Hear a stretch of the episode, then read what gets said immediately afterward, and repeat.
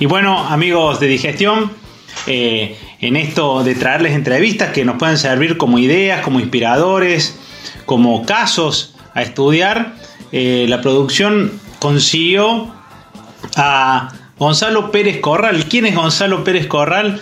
El director general, el country manager de JetSmart, eh, una aerolínea low cost que está pidiendo comenzar sus operaciones. Y cuando uno ve actitud, cuando ve gente con ganas de emprender eh, y, de salir o pensando en la post pandemia, uno, uno quiere saber por lo pronto qué ve y cómo se imagina que es esta post pandemia, por lo menos para JetMart. Así que, Gonzalo Pérez Corral, muchas gracias por esta entrevista de digestión y a Radio Sucesos. Hola Roberto, muchas gracias por el contacto y un saludo a la audiencia. Eh, ¿Cómo, ¿Cuándo te imaginas que pueden llegar a operar, a comenzar a operar? Nosotros estamos listos para operar cuando el gobierno disponga que podemos arrancar. Ajá. Eh, hoy por hoy tenemos una prohibición de venta mediante una resolución de la Autoridad Aeronáutica, la ANAC, que dice que no podemos vender antes del 1 de septiembre, pero estamos trabajando y proponiendo a distintos gobiernos regionales y hay algunas cámaras de turismo que, que apoyan para ver si podemos arrancar operaciones antes de antes de esa fecha, sabiendo que hay provincias que ya están sin casos de, de COVID-19 y que están abriendo sus actividades y que sabemos nosotros que los vuelos conectan gente, conectan negocios y son generadores de, de, la rueda, ¿no? de la economía. Se echan a la rueda, llega gente, se suben remis, es un poquito la, la actividad, va a un restaurante, eh, usa los hoteles, algunas actividades, ¿no? Entonces, estamos listos para cuando nos digan, arrancaremos nomás. Gonzalo, ¿vivís en Buenos Aires?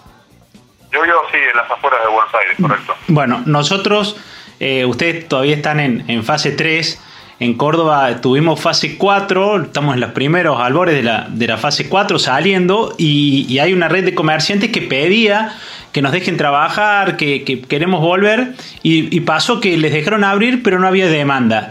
¿Cómo no tener miedo que pase lo mismo, pensando en los costos operativos que tiene? Sí, creemos que sí, que va a ser un, reinicio de, operación muy, muy lento y en donde, dependiendo de cuál, cuáles operadores eh, arranquen y con qué oferta, podemos llegar a tener un inicio difícil, ¿no? Con pocos pasajeros, pero creemos también que, hay mucha necesidad de, la gente de trabajar, de, ir de un lugar al otro, de ver a su familia, de tomar un pequeño descanso. Entonces, imaginando que el último año hubo 16 millones de pasajeros de cabotaje. 16 millones. la, la, caída fue a cero directo. Claro. Creemos que que va a haber un grupo de gente que va a estar dispuesto, que a medida que vaya pasando esto se va a animar, que subirse de una provincia a otra en donde no hay casos, la probabilidad es muy baja y donde vea que nosotros tomamos todos los recaudos desde los aeropuertos, a bordo, las limpiezas, los filtros de los aviones. Eh, creo que, vamos a, poder empezar a animar y a perder el miedo de, de subirse a un avión, que son tramos cortos, súper limpios, y, me parece que, hay algunas acciones que podemos hacer como para poder restablecer la operación. ¿Qué, qué? que nunca se cortó la operación. Ah, bien. Eh, pues, todos los vuelos que van al norte, por ejemplo, eh, si hay pocos pasajeros, bajo factor de ocupación, aprovecha un avión y se va parando en las distintas ciudades y así vas conectando distintas ciudades entre sí y, y uno no va llevando el avión vacío. Entonces, eh, son casos en donde uno podría esperar que en un principio, que haya pocos pasajeros, bueno, empezar a fusionar destinos con un mismo eh, una misma dirección, puede hacer algo que, ocurra al principio. Y, en este caso, estamos hablando con Gonzalo Pérez Corral, director general de JetSmart, y, y quería preguntarte, me imagino que en Europa o, o alguna empresa colega, a nivel mundial ya tiene un protocolo y empezó. Eh, ¿Más o menos estás, vas siguiendo el aprendizaje de ellos? Sí, totalmente. Nosotros somos parte que se llama Indigo Partners, que tiene una empresa muy grande que se llama WIS, que está basada en, Hungría, más que nada en, Europa del Este.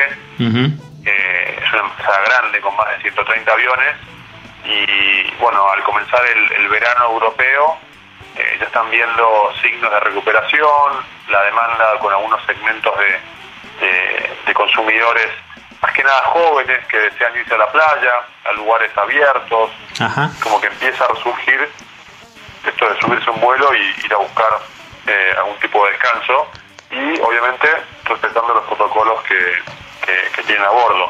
Por suerte también hay organismos internacionales que dictaminan un poco cuáles son las medidas que hay que tomar y muchos de los estados aplican esas medidas dado que el que lo está dictaminando es el especialista de la materia, ¿no? Entonces, si no tuviera la IATA o la UASI, sería muy difícil porque cada país diría, bueno, pongo esto, saco esto, pongo más para, saco más para, pongo alcohol, y eso sería muy disruptivo para una actividad que, bueno, los aviones cruzan fronteras, entonces, eh, cuanto más unifiquemos ese protocolo, eh, sería lo más lógico que, que, tengamos un, reinicio de, operación lo más limpio posible. Y en tu caso, y en Jet, Jetmar ya esas, esas adaptaciones ya las tienen hechas, ¿cierto? Tenemos hecho, sí, sí, tenemos eh, las etapas por, por, eh, la, por, por, viaje, eh, tanto en aeropuerto, con la atención en, los counters, con, separación, distanciamiento, mayores tiempos en el aeropuerto, más temperatura antes del embarque, la limpieza, obviamente, todos los pasajeros con, con tapaboca o barbijo, la tripulación con elementos de protección, alcohol en gel, eh, los filtros EPA de los aviones, que son unos filtros especiales que capturan los virus del mismo diámetro que, el, el COVID-19. Ah, mira. Eh, además de la limpieza profunda que se hace este, con los aviones en tierra, el desembarque también, el tratamiento de los equipajes. O sea, hay un protocolo bastante amplio y nos hemos asociado con la Cruz Roja, que también eh, nos asesore y nos dé charlas de prevención a los, a los tripulantes e incluso a los pasajeros, ¿no? Ya en algunos vuelos que hemos hecho a, Lima o a, o a, Tierra del Fuego por algunos charters, ya hemos tenido presencia de la Cruz Roja que nos acompaña para, dictar estas charlas de prevención. Dos cosas se me ocurren preguntarte. Primero, eh, esto duplica, no seguramente significa más costo eh, tanto porque queda más espacio vacío, sino que además tenés que gastar más insumos, como le pasó a los dentistas para atender a sus pacientes. Eh, ¿Va a seguir viendo, habiendo pasajes baratos? ¿O habrá un lanzamiento, una promoción lanzamiento? La, idea es que sí, es que podamos ofrecer pasajes que sean atractivos para, para la población, eh, así como hay algunos costos que, que aumentan y se encarecen otros también bajan, ¿no? El combustible, por ejemplo, es uno de los que nos da una parte favorable. Ah, mira. Eh, entonces es toda una ecuación que va cambiando, ¿no? Mm. Y vamos a tener que ir monitoreando día a día para, para poder este, mantener la, las, finanzas en orden. Eh, sí, yo creo que, que, para el inicio vamos a, vamos a tener que hacer algún tipo de, de lanzamiento, promoción y, mucho mucha concientización que el avión es un medio de transporte eh, muy seguro, ¿no? Porque poco tiempo en el que uno está arriba, nosotros tenemos aviones nuevos, eh, lo que te contaba de los filtros cepa, el aire se renueva en la cabina cada tres minutos, ah, un flujo de aire que tira el aire para abajo y lo recicla. Entonces, em, yo creo que, que nos vamos a focalizar en eso y, y en buscar que el pasajero le pierda el miedo, que empiece a viajar y, bueno, después eh, yo creo que se acomoda en cuanto a la falta y la demanda, ¿no? Eh, funciona cuánta, cuántos eh, operadores pongan asientos a la venta y cuánto, cuántos consumidores dispuestos a subirse los aviones. ¿Te imaginas operando en el Palomar? ¿Eso está resuelto? Claro, sí, sí. El Palomar es nuestra casa y ahí es donde nacimos y es donde nos sentimos cómodos donde vemos que es un aeropuerto eh, súper democrático, te diría que el, más democrático del país, dado que llega el tren y varios colectivos, está bien ubicado en el corazón de la provincia de Buenos Aires, con, fácil acceso desde Capital, eh, y es un aeropuerto simple, es un aeropuerto práctico, eh, entonces le, da una ventaja especial a, a líneas como nosotros y si es que se cumpliera el deseo de, de algunos integrantes de, bueno de la política y de Aeropuerto 2000, operar en Ezeiza sería un, palo bien grande para, para la industria, ¿no? Porque, no sé, vos me estás hablando de Córdoba, un, sí. un cordobés que quiera venir a Buenos Aires y que tenga que llegar a Ezeiza y de ahí a Capital en un remis, va a tardar más en la autopista que en el avión, le va a costar más el remis que, el pasaje. Entonces no, no, alienta mucho el, el tráfico doméstico ir a un aeropuerto internacional tan lejano y con, tan poca facilidad de transporte público. ¿Y el conflicto ese está resuelto? Digamos, ¿podrías empezar a operar en Palomar o todavía no está resuelto? No está resuelto todavía. Eh, entiendo que el organismo regulador difirió la decisión de qué hacer con el Palomar porque hubo mucha presión política, mucha presión mediática, muchas provincias se pusieron, intendentes, las líneas aéreas, inclusive consumidores. Nosotros armamos una página web en donde los, pasajeros podían meterse y manifestarse y recibimos más de 4.000 entradas con gente que no solo puso algo, sino que escribió y se dedicó el tiempo a escribir y a, bancarnos, a decir que generamos empleo, que mucha gente que viajó por, primera vez, que conectamos federalmente a la Argentina. Entonces, eh, hay una, conciencia en la sociedad y yo creo que se ha generado un valor que la sociedad hoy no está dispuesta a, perder. Más allá de lo que te diga yo como aerolínea, hay mucha gente que realmente usó los vuelos y que vio que éramos una alternativa eficiente, segura, confiable, puntual. Y, eso, perder eso sería muy malo para el país. El, el, el cliente principal de JetMar es, es corporativo en Argentina? Te diría que hay una mezcla de todo. Hay, hay mochileros, gente turista, viaje egresado, gente que, se junta con sus amigos, gente que va a ver a la familia, eh, corporativos, si querés, de pymes, cuentapropistas, pero también hay, grandes corporaciones que, los ejecutivos nos empiezan a usar y que están fascinados.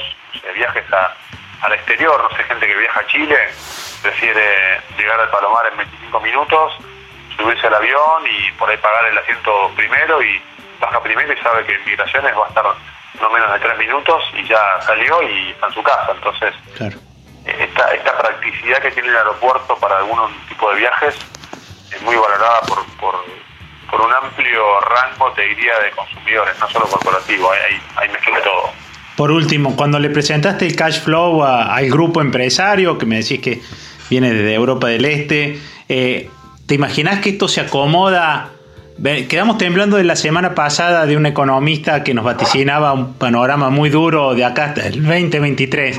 ¿Te imaginas el 2022, 20 haya acomodado los números en actividad o, se maneja en el sector de, la aeroportuaria otro, otro, otro destino, otro plazo? Absolutamente. nosotros creemos que, la apuesta de, de JetSmart en Argentina de largo plazo y por más que haya algunos problemas actuales, puntuales, eh, vinimos acá para quedarnos, para crecer y, mm. bueno, eh, el, fondo es especializado en aviación, con lo cual no es un neófito en la materia, apuesta a que exista también algún tipo de consolidación, quizás va a haber operadores que no van a estar operando en el 2023 o en el 2022 o en el 2021 y eso también genera oportunidades, entonces a, río revuelto ganancia de pescadores también dicen a veces y, y bueno, hay que, hay que estar prestando siempre atención a, lo que sucede en el mercado.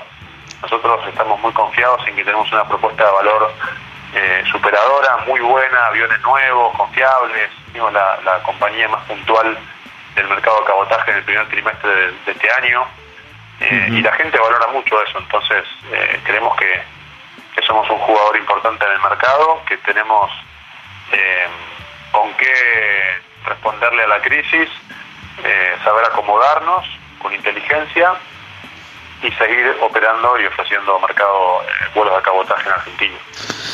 Gonzalo Pérez Corral, director general de JetSmart para Argentina, muchísimas gracias por esta entrevista para Digestión y Radio Sucesos.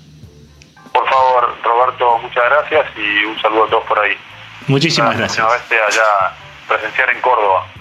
Va, a ser un placer recibirte y para esa inauguración seguramente le estaremos cubriendo. Excelente. Muchas gracias por el llamado. Abrazo grande. Hasta luego. Fue Gonzalo Pérez Corral, Country Manager de Jetmar Argentina, que pide pista para empezar a, levantar vuelo y empezar a, a transitar la pospandemia.